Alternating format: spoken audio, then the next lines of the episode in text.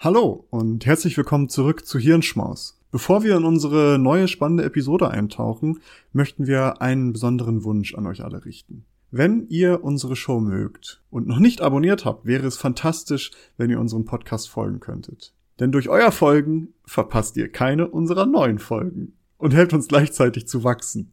Es dauert nur einen Moment, aber bedeutet uns eine ganze Menge. Noch schöner wäre es natürlich, wenn ihr auch noch eine Bewertung dalassen würdet. Vielen lieben Dank im Voraus für eure Unterstützung und dafür, dass ihr Teil unserer wachsenden Community seid. Jetzt aber rein in die Episode. Wir hoffen, dass sie euch gefällt. Nils, äh, kennst du Gary Kasparov? War das nicht der erste Mann im All oder so? Nee, das war Juri Gagarin, glaube ich. knapp. Kasparov. Ganz knapp vorbei. Oder ist der Schachspieler? Ja. Ja, genau. Es ist ein ah. sehr, sehr berühmter Schachspieler. Äh, soweit ich weiß, lebt er auch noch und ist halt so einer der Großmeister des Schachs. Und äh, der hat 1996 war er der amtierende Schachweltmeister und der hat sich in diesem Jahr einem ganz bestimmten, besonderen Herausforderer gestellt. Und zwar trat Gary Kasparov sieben Tage lang gegen Deep Blue an. Hast du von Deep Blue schon mal gehört? Wenn Deep im Namen ist, dann ist bestimmt irgendeine KI dahinter. Genau, Deep Blue ist kein verrückter neumodischer Hipster-Name, ähm, sondern das ist halt ein Schachcomputer tatsächlich von IBM damals gewesen. Und äh, Kasparov besiegte das Programm tatsächlich 4 zu 2 und äh, gewann das Matchup 1996. Aber IBM war natürlich hat gedacht so, ja, nee, das lassen wir nicht auf uns sitzen und hat Kasparov direkt zu einer Revanche herausgefordert und zwar ein Jahr später, 1997.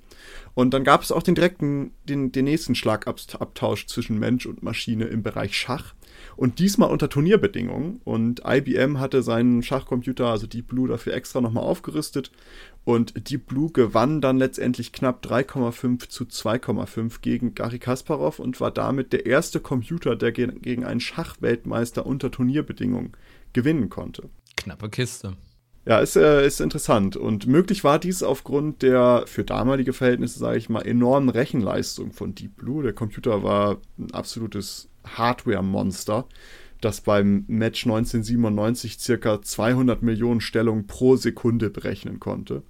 Und ebenso analysierte das System tausende Meisterpartien und wurde mit Schachwissen gefüttert, also dass das halt einfach genug Back, äh, Background hat, damit es eben Schach spielen kann. Neben Deep Blue gibt und gab es dann noch viel mehr Schachcomputer und Programme, die stärker und stärker wurden. Doch eigentlich der nächste große Durchbruch in der Schachwelt ähm, brachte eine ganz besondere KI, nämlich Alpha Zero. Die kennst du wahrscheinlich, ich glaube, davon hast du bestimmt schon mal gehört. Da haben wir auch schon drüber gesprochen. Ah, ja, das kann sein. Das kann In einer sein, der ganz frühen Folgen. Fangt einfach bei der ersten Folge an und hört euch durch, bis ihr die richtige Folge gefunden habt. Ich glaube, es ist tatsächlich aber sogar die zweite oder dritte Folge. Ah, okay, krass. Äh, ich habe das gar nicht mehr so auf dem Schirm, aber für alle, die, ähm, die noch nicht wissen, was Alpha Zero ist, Alpha Zero ist eben auch ein ähm, Schachprogramm bzw. eine KI und normalerweise sind Schachprogramme eigentlich sehr hochspezialisierte Systeme, die mit etlichen historischen Datensätzen gefüttert werden, also von menschlichen Spielen lernen und über lange Zeit damit trainiert werden. Alpha Zero aber bekam nur grundlegendes Wissen über das Spiel, also die grundlegenden Regeln, welche Züge sind möglich, was für Spielfiguren gibt es etc. Und damit begann es dann erstmal durch Zufallszüge gegen sich selbst zu spielen. Und anhand der jeweiligen Ergebnisse bewertete das Programm seine Züge und lernte so sehr schnell, welche Strategien gewinnbringend sind. Das heißt, es gibt keinen historischen Datensatz, der zur Verfügung gestellt wurde, sondern dieses, die Alpha Zero hat einfach sehr, sehr viele Partien gegen sich selbst gespielt, um zu sehen, was bringt am meisten Erfolg. Mit diesem Vorgehen brauchte Alpha Zero lediglich vier Stunden, um das Spiel besser zu beherrschen als menschlich, menschliche Spieler und andere spezialisierte Schachcomputer, die zu der Zeit State of the Art waren. Schach gilt als einer der komplexesten Spiele und der Sieg von Maschine gegen Mensch war irgendwie so ein enormer Meilenstein, ne, dass sie das da geschafft haben. Doch es gibt noch ein weiteres Spiel, das noch deutlich komplexer ist, und zwar Go. Und das äh, ist besonders in Asien beliebt und darüber haben wir auch schon das eine oder andere Mal gesprochen. Und da gibt es eine ähnliche Geschichte wie bei Kasparov und Deep Blue, denn 2016 trat Lee Sedol, der damals wahrscheinlich beste Go-Spieler der Welt, gegen eine KI namens AlphaGo an. Und vor der ersten Partie gab sich Sedol noch sehr siegessicher und teilte mit, dass er haushoch gewinnen werde. Ja, der Auftakt des Matchups konnte allerdings direkt AlphaGo für sich entscheiden und insgesamt gewann die KI nach vier Spielen vorzeitig mit drei Siegen das Aufeinandertreffen, was eigentlich fünf Spiele lang hätte sein sollen.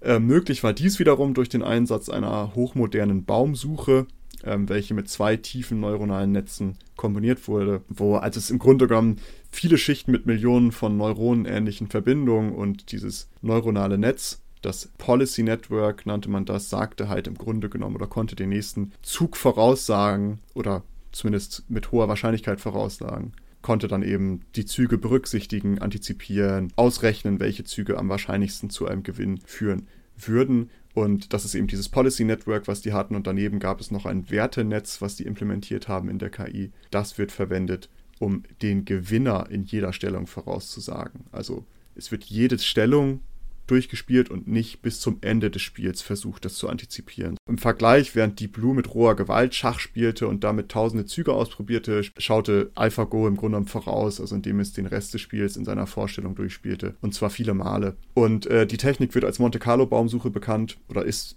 als Monte Carlo Baumsuche bekannt. Um AlphaGo zu ermöglichen, wurde das Netzwerk mit 30 Millionen Zügen aus Spielen, die von Menschen gespielt wurden, trainiert. 30 Millionen Züge. So lange, bis das Modell menschliche Züge in 57% der Fälle vorhersagen konnte. Danach spielte AlphaGo tausende Partien gegen sich selbst und verbesserte so seine Strategie. Das haben wir auch schon häufiger mal drüber gesprochen, das nennt sich Reinforcement Learning. Also, dass es die eigene Strategie immer verbessert und immer weiter dazulernt. Und das sind dann so die zwei kombinierten Ansätze. Also, da hatte man dann großen Datengrundsatz und dazu dann nochmal das Vorgehen, was vorher bei AlphaZero da war, dass der gegen sich selbst gespielt hat. Und damit konnte auch AlphaGo äh, es schaffen, das wahrscheinlich noch komplexere Spiel Go besser zu spielen als der beste Mensch, der das spielen konnte. Das aber nur so zur Einleitung ähm, zu KI übertrifft Menschen in Spielen. Es gibt dazu jetzt noch eine ganz, ganz neue KI. Wir können vielleicht sagen, dass Go und Schach wahrscheinlich die komplexesten logischen Spiele sind, die es so für Menschen gibt und dass wir da eben KIs haben, die auf einem Level spielen, was wir wahrscheinlich nie erreichen werden. Doch es gibt ja auch noch andere Spielformen, also bei denen zum Beispiel reine Logik weniger eine Rolle spielt, beziehungsweise auch eine Rolle spielt, aber es ist nicht ganz so prägnant darauf. Und eines solcher Spiele ist zum Beispiel Diplomacy oder Diplomatie. Und bei diesem Spiel spielen sieben Spieler gegeneinander in einem Setting, das klassischerweise die europäischen Machtverhältnisse vor dem Ersten Weltkrieg simuliert. Es gibt England, es gibt Frankreich, es gibt das Deutsche Reich, es gibt Österreich, Ungarn, Italien, das Russische Reich und das Osmanische Reich. Und die Spielkarte ist in insgesamt 75 Spielfelder unterteilt und davon sind 34 sogenannte besondere Versorgungszentren, über die man die Kontrolle erlangen möchte denn die Anzahl der zur Verfügung stehenden Spielfiguren bzw. militärischen Einheiten, die man hat, richtet sich nach der Anzahl der kontrollierten Versorgungszentren. Also kontrolliert man ein Versorgungszentrum, bekommt man eine Spielfigur dazu, bzw. muss diese auch wieder abgeben, wenn man die Kontrolle wieder verliert. Ziel ist es, 18 dieser 34 besonderen Spielfelder zu kontrollieren. Dann hat man nämlich in der klassischen Version das Spiel gewonnen. Eine Runde ist in fünf Phasen unterteilt bei der Einheiten bewegt, zurückgezogen bzw. angepasst werden können. Besonders dabei ist, dass die Spieler nicht nacheinander ihre Züge machen, sondern gleichzeitig. Also jeder Spieler notiert seine geplanten Züge und reicht diese dann zur gleichzeitigen Auswertung ein. Dabei können Züge kollidieren und Pläne scheitern, je nachdem, welche Züge die anderen Spieler notiert haben. Weitere Besonderheit ist, dass kein Spieler aus eigener Kraft gewinnen kann. Nur mit der Unterstützung von anderen ist das möglich. Und um diese zu bekommen, gibt es die Möglichkeit, mit anderen Spielern zu kommunizieren, um diplomatische Abkommen zu treffen und Bündnisse zu schmieden. Für eine KI ist dieses Spiel also aus vielen Gründen relativ schwierig zu meistern, denn es ist, sind sieben Leute, die das spielen. Es ist also deutlich schwieriger, das zu lösen, als bei einem Spiel, wo nur zwei Personen aufeinandertreffen, wie zum Beispiel Schach oder Go. Ebenso müssen die vielen möglichen Strategien nicht nur von einem, sondern von sechs anderen Spielern berücksichtigt werden. Und da alle Spieler ihre Züge gleichzeitig machen, liegen auch unvollkommene Informationen vor, weil beim Schach oder Go weiß man ja alles über die Züge des Gegners, bevor man seinen eigenen Zug macht. Und bei Diplomatie oder bei Diplomacy macht man Züge, ohne zu wissen, was, die, was ihre Gegner oder was die Gegner tun werden. Und es ist ein Nullsummenspiel, also bei dem ich verliere, wenn du gewinnst das Ergebnis ist bei Diplomacy ebenso nicht unbedingt vom Zufall abhängig, sondern vom Verhandlungsgeschick.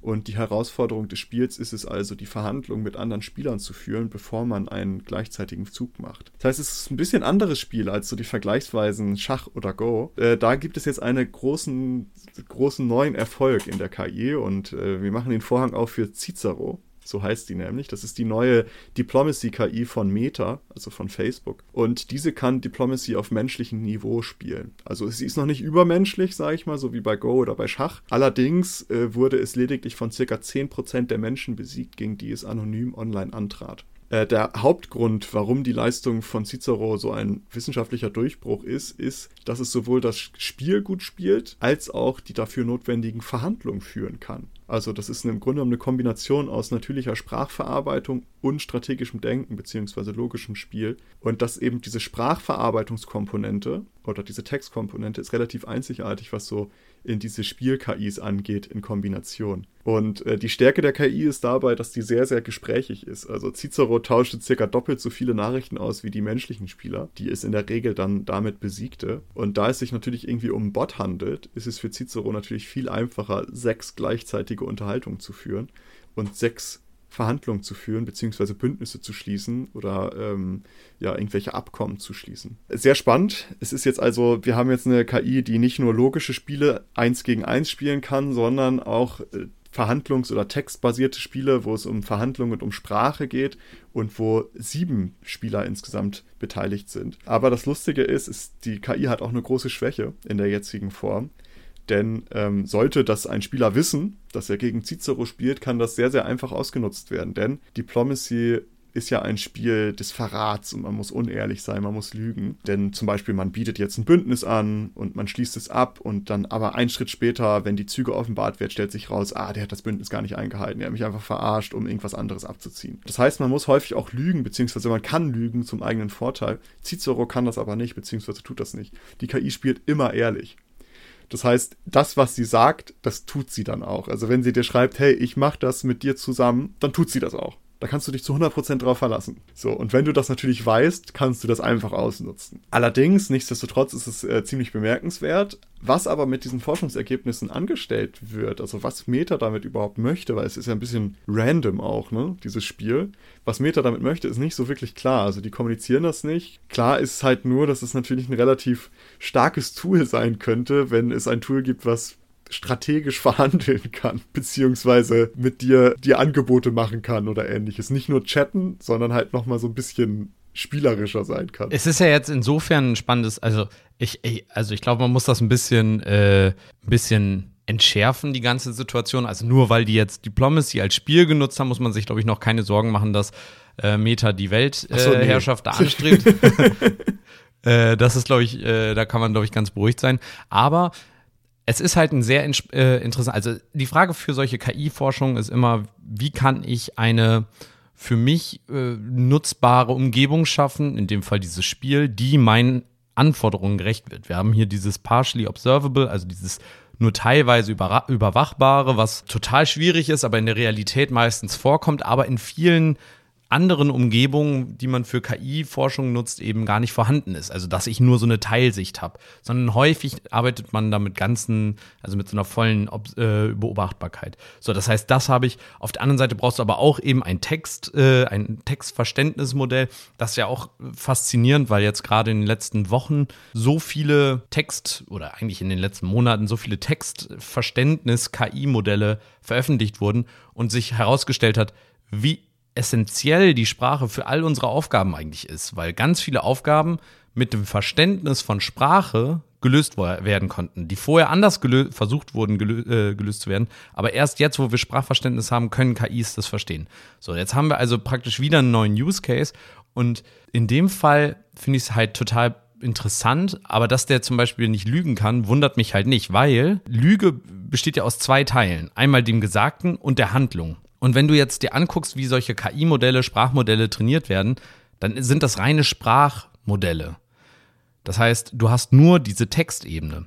Du kannst aus der Textebene diese Aktionsebene rausmachen. Und das ist ja das, was hier jetzt gerade neu auch passiert. Also wir haben ein interaktives, agierendes System und nicht ein ähm, vielleicht nur agierend im Sinne von, ich rede mit dir, wie es äh, ChatGPT macht, wir haben da auch eine Folge zu, könnt ihr auch mal reinhören, oder wie es Dolly macht, wo Bilder dann erzeugt werden, das heißt gar nicht chattend, sondern nur ich agiere, das, was mir gesagt wird, führe ich aus. In dem Fall haben wir, wir kommunizieren miteinander und ich führe Aktionen ja. aus. Jetzt wird es natürlich interessant, wenn sie dann jetzt Lügen beibringen wollen, in Anführungsstrichen, ist es, dann müsste man noch so eine semantische, semantisches Verständnis dazu, davon haben, was heißt denn das eigentlich, wenn ich das sage? Und das fehlt, glaube ich, häufig. Und ich glaube, es ist eher so dieses Sprachmodell und dann so einen Translator, nenne ich es mal, der es dann, ich habe es jetzt nicht gelesen, aber der es dann in so eine Aktion übergießt. Aber wenn man jetzt noch dieses semantische Verständnis dazufügt, wie du es vorhin auch bei den anderen Beispielen wie äh, AlphaGo, wenn ich das und das sage, bedeutet das dies und jenes und das führt dann zu und dann Monte Carlo Tree Search ja. möglicherweise zu dem, zu dem, zu dem, zu dem. Dann könnte man sich nämlich auch vorstellen, okay, ich sage das, und dann mache ich aber was ganz anderes und gucke mir dann an, wo wir hinkommen. Und dann wählst du die beste Aktion aus, basierend darauf. Das wäre so gesehen dann dieses mit Lügen. Ich vermute, das wird bald danach kommen. Und die Möglichkeiten, die daraus entstehen, sind, glaube ich, unendlich. Also das ist, wir werden bald, glaube ich, einfach wirklich dann viele Arbeiten, die, glaube ich, jetzt gerade von Menschen gemacht werden, wo ich auch glaube, dass die meisten Menschen die echt scheiße finden. So Callcenter-Jobs und so. Ich glaube, es ist kein schöner Job, da regelmäßig angeschrien zu werden, weil irgendwie ein Paket verloren gegangen ist, ein Paket zu spät rausgeschickt wurde oder die Internetstörung nicht behoben wird. Und solche Sachen können dann die KIs übernehmen. Könnte ich mir vorstellen. Ja, ja, auf jeden Fall. Also ich meine, in die Richtung geht es ja auch mit ChatGPT, ne? dass das halt die ganzen Chatting-Tools im Grunde genommen ersetzen könnte äh, in Zukunft, was ja, glaube ich, auch das Businessmodell dann von denen sein oder ist sogar. Ah ja, das, aber stell dir mal vor, du hast wirklich eine, die kann wirklich lügen, beziehungsweise kann dich so verhandeln und du rufst dann da an beim, bei, beim Vodafone Support. Das Paket ist rausgegangen. genau, sowas. Oder beim Vodafone Support, weißt du, ja, die Internetleitung tut nicht. Die ist in fünf Minuten wieder da, es gibt nur eine kleine Störung. In Wirklichkeit wurde da so ein absolutes Versorgungskabel ja. durchgekattet oder so, durchgehackt. Sie sind der siebte in der Warteschlange genau. also bei einem KI-System. Sind der siebte, wirklich. Ich bin gleich bei Ihnen. So, als Ausgleich können wir Ihnen ein super Angebot machen, was einmalig ja. ist. Sie können Ihren, Ihren Internet um TV aufstocken für nur 20 Euro mehr im Monat. Ansonsten kostet das ein Fünfer pro Monat, aber jetzt wird dir das für ein 20. Aber stell dir mal vor, ich weiß nicht, ob das rechtlich möglich ist, aber stell dir mal vor, du hast nachher einen äh, KI-Verkäufer. Ja. Also im Endeffekt eine KI, die mit dir verhandelt. Und stell dir vor, du findest jetzt einen Bug, also einen Loophole in diesem System, wie du mit der KI reden musst, um sie dazu zu bringen, dir alles kostenlos auszuhändigen. Äh, ja. Wäre dieser Vertrag, angenommen, man dürfte mit einer KI einen Vertrag schließen, wäre dieser Vertrag dann auch noch gültig, wenn du die KI reingelegt hast? Nee. Spannende Frage. Wahrscheinlich nicht, weil es gibt halt, äh, es gibt natürlich da jetzt schon bestimmte äh, rechtliche Regularien, dass du halt nicht auf falschen Tatsachen Verträge abschließen kannst, beziehungsweise durch Betrug. Aber das ist nochmal was anderes. Aber das, ja, das ja. passt natürlich, weil Meta hat ja ihren Marketplace, ne, wo die halt so wie eBay Kleinanzeigen ihren Kram verticken. Stell dir vor, da würde es jetzt ein Chatting-Tool direkt geben, dass du sagen kannst, hier, ich habe die Preisgrenze, das will ich mindestens dafür bekommen, vertickt das mal für mich. Naja, mittelfristig, also langfristig ist die, die, das Ziel von Meta ja das Metaverse. Ja, okay, das kommt ja. Und in dem Fall ist natürlich eine eine, virtuelle KI, die dir Sachen verkauft, äh, das Ziel, vermute ich mal. Also wirklich virtuelle Charaktere, die da rumlaufen, mit denen du interagieren kannst, von denen du gar nicht unter Umständen checkst, dass das jetzt gar kein Mensch ist und die dir unter Umständen auch schon helfen. Also gar nicht wirklich ein physisches Produkt verkaufen, sondern dir Support geben. So, äh, ich stecke hier fest in diesem virtuellen Raum. Ich komme hier nicht raus. So ein typischer Game Design Bug. Irgendwo steckt man fest ja, okay, dann rufst du deine, deinen KI-Helfer, der kommt vorbei und der weiß auch, welche Aktionen er machen muss, um dich 10 Zentimeter nach rechts zu versetzen und damit du wieder frei rumlaufen kannst. So, und solche Sachen, weißt du? Und da könnte ich mir vorstellen, dass das auch in so eine Richtung eventuell geht. Ja, ist, ist auf jeden Fall spannend, ey. Es ist super spannend und also ich finde das auch eigentlich bei den Sachen erstmal alles ziemlich cool, was da geht. Also auch so die ganzen Chat- und Sprachmodelle, was das wahrscheinlich in der Zukunft uns für neue Möglichkeiten schafft. Also das, was ich am meisten waren schon wieder diese panischen Angstrufe, oh Gott, alle Jobs gehen flöten. Ja. Also, ne, kann natürlich sein, dass da ein paar Jobs auch, sag ich mal, alt, also alte Jobs dann wegfallen und neue Jobs aber auch entstehen. Ich bin mir aber ziemlich sicher, dass der Benefit für viele Menschen enorm steigern. Also, dass da ein großer Benefit für viele kommt. Ja, auf jeden Fall. Ja. Also, äh, da gehe ich d'accord. So oder so, es kann, aber es, diese, diese, diese KI von Meta ist auf jeden Fall eine gute Grundlage für echt ein powerful Tool, ey. Also, was die damit machen könnten, äh, haben wir ja gerade mal so ein bisschen durchgespielt, ist schon auf jeden Fall spannend. Aber ich möchte zum Abschluss noch etwas, ich sag mal, äh, für uns Menschen ermutigenderes be berichten, denn wir verlieren ja gegen Maschinen andauernd. Ne? Wir sind ja einfach einfach schlechter in Go, schlechter in Schach und vielleicht bald auch noch komplett schlechter in Diplomacy. Ähm, aber wir müssen nicht ver verzagen, wenn wir gegen die KIs besiegt oder verlieren. Denn eine solche KI kann uns auch stärker machen, wie ein neues Paper zeigt. Und dabei wurde untersucht, ob die Veröffentlichung von Go-KI, also von dieser Go-spielenden KI, eine Auswirkung auf das Spiel von Menschen hatte. Und dafür wurde die Qualität der menschlichen Züge mit denen der überlegenen KI-Lösung verglichen und das vor und nach der Veröffentlichung der KI. Dafür wurden insgesamt 750.990 Züge aus 25.033 Partien analysiert und die Zugqualität der menschlichen Spieler hat sich tatsächlich, so zeigt das Ergebnis, nach Veröffentlichung deutlich verbessert. Die Anzahl der Fehler und die Auswirkung der kritischsten Fehler, die die begangen haben, wurde deutlich vermindert. Die Verbesserung ist in der Anfangsphase einer Partie am deutlichsten denn gerade in dieser Phase ist die Unsicherheit am höchsten und da passieren eigentlich die meisten Fehler. Und diese Verbesserung sieht man besonders in der Anfangsphase von neuen Partien, sage ich mal. Und außerdem profitieren jüngere Spieler stärker davon als ältere Spieler, die halt wirklich auf diese KI-Systeme auch setzen und dadurch halt lernen. Ja. Das heißt, das ja. nimmt das ein bisschen auf, was du vorhin schon ein bisschen angeteased hast. Man kann jetzt den, Sand, den Kopf in den Sand stecken und sagen, oh, oh, oh, was kommt da auf uns zu? Das macht uns fertig ja. oder ist total spooky. Nein, es kann auch etwas sein, dass wenn die KI besser ist als der Mensch, auch der Mensch dadurch besser werden kann in vielen Dingen, beziehungsweise dass auch wir etwas davon lernen können und besser werden können in unserer Art und Weise, wie wir Dinge tun oder effektiver, effizienter, smarter, wie auch immer. Ähm, das vielleicht nochmal so als kleiner, schöner Endsatz zu diesem Thema. Und in diesem Sinne. Haben wir noch eine abschließende, weil es gerade so gut reinpasst. Ähm, ja, wenn, wenn ihr das hört, letzte Woche gab es die ersten Vermutungen und vielleicht ist ja diese Woche auch, wenn ihr das hört, schon bestätigt worden. ChatGPT, wir haben schon mal drüber gesprochen. Ja, was, was, was könnte man damit wohl so alles machen? Eine Sache, die eventuell kommt, ist, äh, ja, Google ziemlich äh, das Geschäftsmodell rauben. Und zwar äh, munkelt man oder es gibt die ersten ja, äh, Anzeichen dafür, dass ChatGPT bald in Bing integriert wird, also der Suchmaschine von Microsoft. Und äh, wenn ihr mal ChatGPT selbst benutzt habt, ihr könnt Bing äh, oder in dem Fall ChatGPT ganz viele Fragen stellen und bekommt direkt die Antwort. Bei Google ist es ja so, ihr stellt eine Frage und klickt auf den Link und bekommt die Antwort. Also ihr geht auf eine Seite und damit verdient Google ja Geld mit diesen äh, Werbungen, mit den Anzeigen und so weiter. Wenn jetzt aber ihr nicht mehr auf den Link klicken müsst, sondern die Werbung direkt oder die Antwort direkt bekommt ohne Werbung, dann, naja, dann braucht ihr dann nicht mehr den Klick und auf einmal wird Bing eventuell sogar interessanter für andere Menschen, die bisher Google benutzen. Also das wäre äh, eine Sache, die eventuell mit der Zukunft kommt.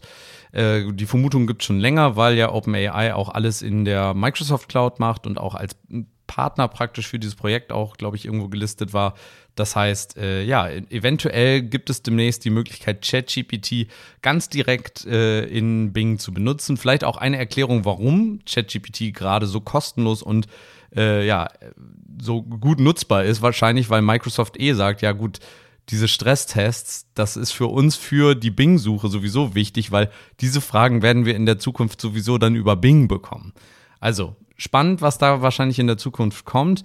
Spannend, was das mit Google macht, ob da jetzt gerade schon äh, die Köpfe rauchen. Äh, ich bin auf jeden Fall gespannt. Ja, es wird auf jeden Fall viel verändern. Ja, also das, äh, ich habe ich hab heute noch ChatGPT ein bisschen rumgespielt und äh, das ist ja auch, was die da an Lerndaten noch bekommen, ne? Das ist ja auch spannend. Einfach, dass ja. sie das jetzt gratis zur Verfügung stellen, dass man da rumtesten kann.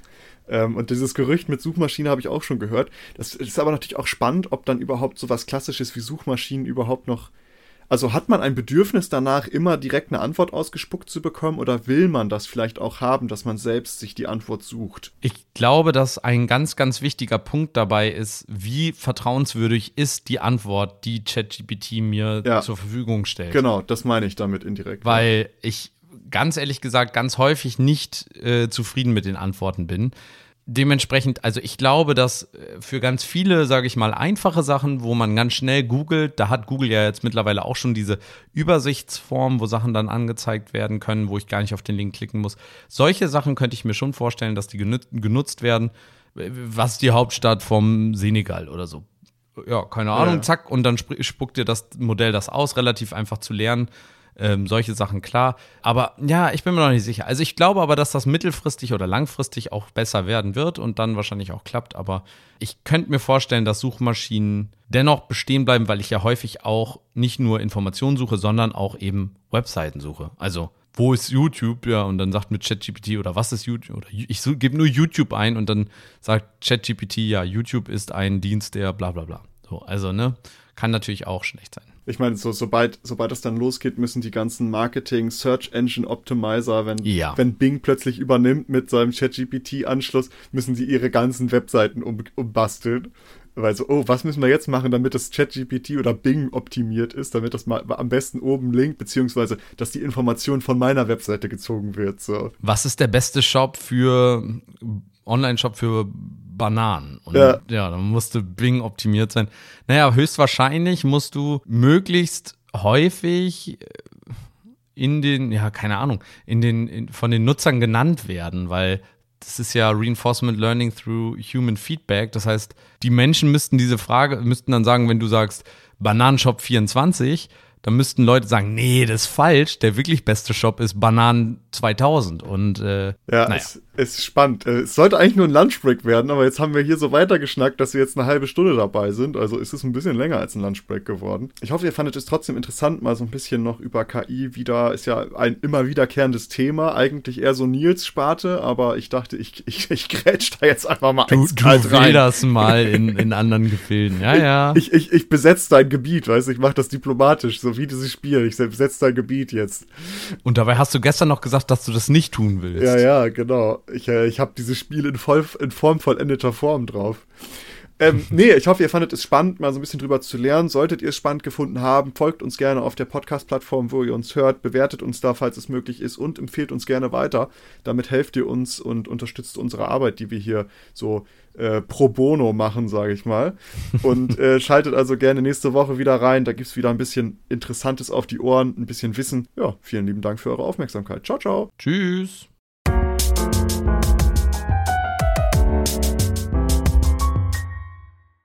Danke, dass ihr diese Episode komplett gehört habt. Solltet ihr uns hier noch nicht folgen, würden wir uns sehr freuen, wenn ihr unseren Podcast abonniert und bewertet. Wir stecken viel Arbeit in dieses Projekt und freuen uns über jedes Feedback. Folgt uns gerne auch auf Instagram und oder Twitter, wenn ihr absolut nichts mehr verpassen wollt. Links dazu findet ihr in der Episodenbeschreibung. Danke für den Support, hoffentlich bis zum nächsten Mal.